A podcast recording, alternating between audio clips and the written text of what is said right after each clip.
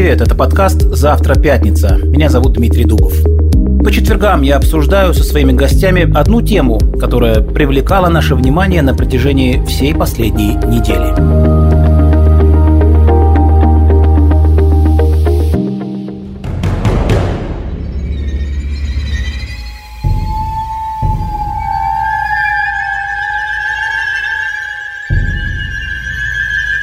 Сегодня четверг, 10 марта. Ровно две недели идет война. Украина все еще держится. За счет уже непонятно каких ресурсов, неимоверной воли к победе и, надо, наверное, добавить, за счет ненависти к врагу. В группах в Телеграме сотни видеороликов о разбомбленных украинских городах, уничтоженной российской технике, пленных солдатах, людях, которые выходят к российским военным с украинскими флагами и лозунгами «Уходите домой». Ну и та самая фраза про корабль, ставшая одновременно мемом, криком и болью этой войны. Март 2022 мы уже все забыли про коронавирус, мы живем в совершенно новой реальности, в которой война, санкции, бойкот, изоляция, угроза дефолта, цены на газ, мировая нестабильность и даже угроза ядерного удара сошлись воедино. А потому мы уже не можем ничего просчитывать наперед и не можем с уверенностью рассуждать о том, что же будет завтра? Какая это реальность, которая началась 24 февраля? Что нас ждет? В каком мире мы теперь живем? Профессор Ариэльского университета Заев Ханин, здравствуйте. Здравствуйте, Дима. Вы ведь тоже наверняка не ожидали, что события будут развиваться вот по такому сценарию. Э, признаю, что я был среди э, того многочисленного большинства, в которые входили не только аналитики, э, но и политики, в том числе бывшие президенты целого ряда восточноевропейских стран, э, а также специалисты по военной стратегии, и многие военные. Так вот, я был среди, среди всех э, этих групп, которые полагали, что речь идет о скажем так, э, нагнетание угрозы без э, желания э, перевести ее, в, перевести ее в действие. Да, я удивился 24 февраля. И что вы подумали в этот момент? Мне в этот момент подумалось, что э, новые модели, которые выстраиваются, они выстраиваются не сегодня, они стали выстраиваться с окончания вот той самой большой войны, э, внутри которой продолжалась сто лет, второй, второй, второй столетней войны в человеческой истории – или, по крайней мере, в европейской истории, э, которая влияет на весь мир, да, которая началась в, 2014, в 1914 году и закончилась вот где-то в 2014 году, э, в рамках которой было множество локальных войн и две большие мировые войны, э, первая и вторая. И вот с этого момента, вот на протяжении уже последних семи с половиной, восьми лет, быстрыми темпами выстраивается новый мир, новый миропорядок, в котором происходят вещи э, не очень понятные для всех нас, куда они более-менее развиваются. Я подумал, что, наверное, мы находимся сейчас вот на этом критическом переломе, э, когда мы должны будем принять во внимание, что прежние модели поведения, которые нам казались разумными, Э, то есть, э, когда мы исходили из того, что люди руководствуются некоторой такой рациональной логикой, э, имея в виду люди, принимающие решения, организации, государства и институты, как международные, так и национальные институты, что тут появляется какая-то новая совершенно логика, механизм функционирования которой нам всем еще предстоит понять. Менее предсказуемая. Менее предсказуемая.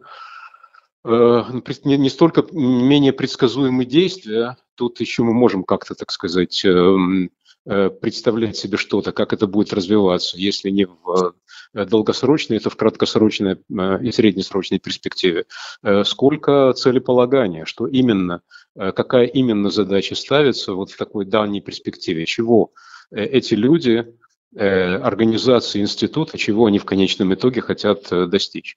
В краткосрочной перспективе было более-менее понятно, да, что двигало э, российским политическим руководством, какими именно соображениями они руководствовались. Я все-таки смею предположить, что до самого конца они, может быть, некоторые полагают, что это решение было принято давно и просто была некая дымовая завеса. Эм, и что в данном случае эту дымовую завесу удалось э, прорвать, так сказать, увидеть, что за ней, только там, я не знаю, американской разведки, условно говоря. Другие полагают, и, может быть, я в каком-то смысле готов согласиться с такой точкой зрения, что и в российском руководстве до конца не было эм, понятно, э, на какую сторону уйдет баланс, то, что называем партия мира, э, а именно всякого рода экономические элиты, политические элиты и части э, военных элит в том числе, или вот то, что они называют, то, что российские аналитики называют партией войны. То есть всякого рода силовые структуры, которые, в общем, совершенно не боятся нового железного занавеса и определенной изоляции, посмотрев, что происходило в прошлом 2021 году. Э, который был чрезвычайно, как мы видим, удачным э, для российской экономики и российской внешней политики, как они ее понимают. Э, произошел аншлюс Беларуси, то есть фактическое распространение российского суверенитета на Белоруссию, которая стала страной-сателлитом. Удалось удержать пророссийский режим в Казахстане, ну и газовую войну вроде как Москва выиграла. Да? Было более-менее понятно, да, что в общем европейские страны и американцы готовы поддержать идею Северного потока-2. Э, ощущение у людей, принимающих решения, было таково, что э, по большому счету, что бы ни происходило на окраинах России, и какие бы действия ни предпринимались в, в отношении соседей, в том числе и в отношении Украины, э, если они не будут выходить за там, какие-то определенные рамки, э, то, э, в общем, Запад не готов особенно вмешиваться. Он ослабел, достаточно было посмотреть на эм, поспешный вывод американских войск из Афганистана и что там в конце концов произошло, на попытки каким-то образом договориться со всеми с кем только можно на Ближнем Востоке, готовность заключить э, э, соглашение с Ираном практически любой ценой. Ну что еще, э, так сказать, наблюдатели со стороны, имеющие в своем распоряжении значительный экономический и военный ресурс, могли по этому поводу подумать. Что, в общем, строго говоря, дорога перед ними открыта. И некоторые вопросы, которые, в общем, раньше воздерживались решать силовым путем, можно так сказать, э, э, решить силовыми методами или угрозой таковых. Вот, собственно, в рамках этой логики и казалось, что политики будут действовать, но было не вполне понятно, а, а зачем им нужен полномасштабный военный конфликт. Ну, вот хороший вопрос. Знаете, вот меня это и удивило. Вседозволенность, что ли, и то, что вот в этой модели нет такого понятия, как красная черта, то есть все можно. Я думаю, что единственной хорошей новостью во всей этой истории является тот факт, что эм, несмотря на любые попытки интерпретировать ситуацию вот таким образом, речь не идет ни о войне культур, ни об войне этнических русских с этническими украинцами. Э, речь идет о столкновении двух цивилизационных парадигм, да, имперской, вот такой вот э, национально-государственной, э, или, по крайней мере, европейского типа, или, так, по крайней мере, с декларированным желанием, э, часть части вот этой вот европейской цивилизации. Э, понятно, что такие э, два две такие модели могут неопределенно долго существовать рядом друг с другом или неопределенно долго конфликтовать, э, каждая из которых будет выбирать некоторые э, свои способы или свои инструменты, как сосуществования, так и конфликты. Э, так вот получилось, что мы, перед нашими глазами разворачивается далеко не самый лучший сценарий. Это очень мягко говоря. Тот факт, что вот той самой интеграции о которой говорили все время, э, начиная со времен Горбачева. Э, чтобы вернуться к этой схеме, нужны какие-то, ну, очень серьезные изменения, изменения прежде всего ментальные. Э, так что это действительно хороший вопрос, как будут дальше развиваться события.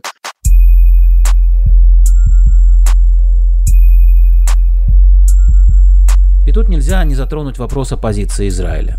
Нас критикуют за то, что мы не помогаем оружием, не поставляем каски и бронежилеты, не присоединяемся к санкциям и вообще делаем все с оглядкой на Россию, только чтобы ее не злить.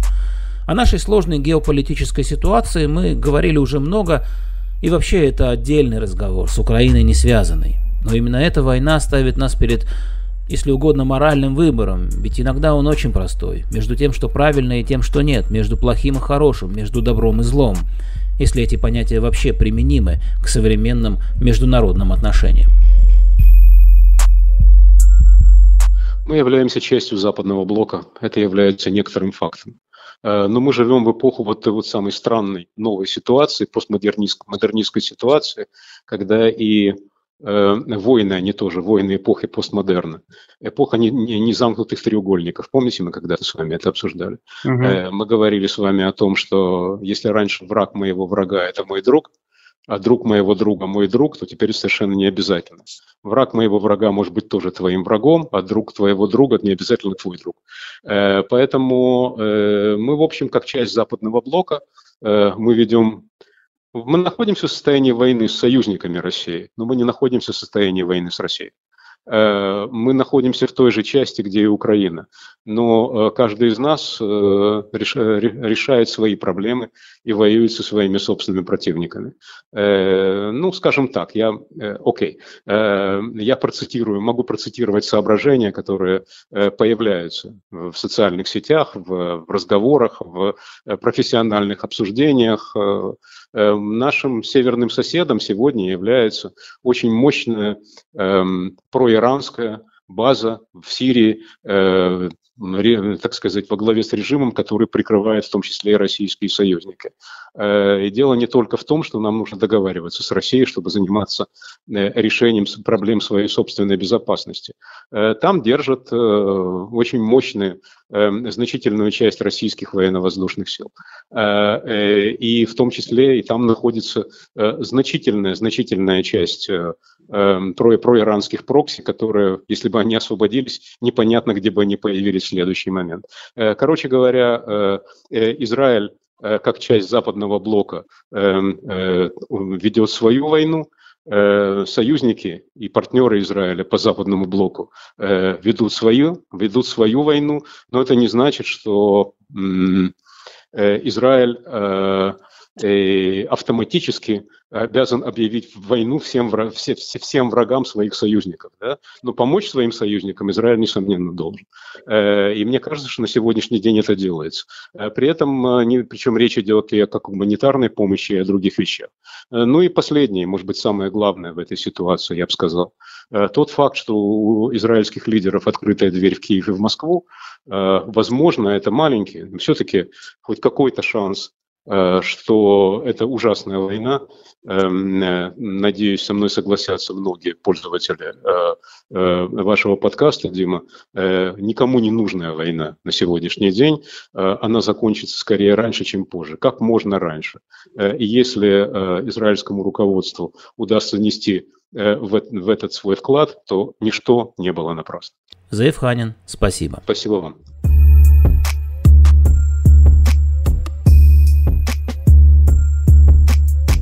Это был подкаст «Завтра пятница». Слушайте нас на всех дигитальных платформах, а также в мобильном приложении девятого канала.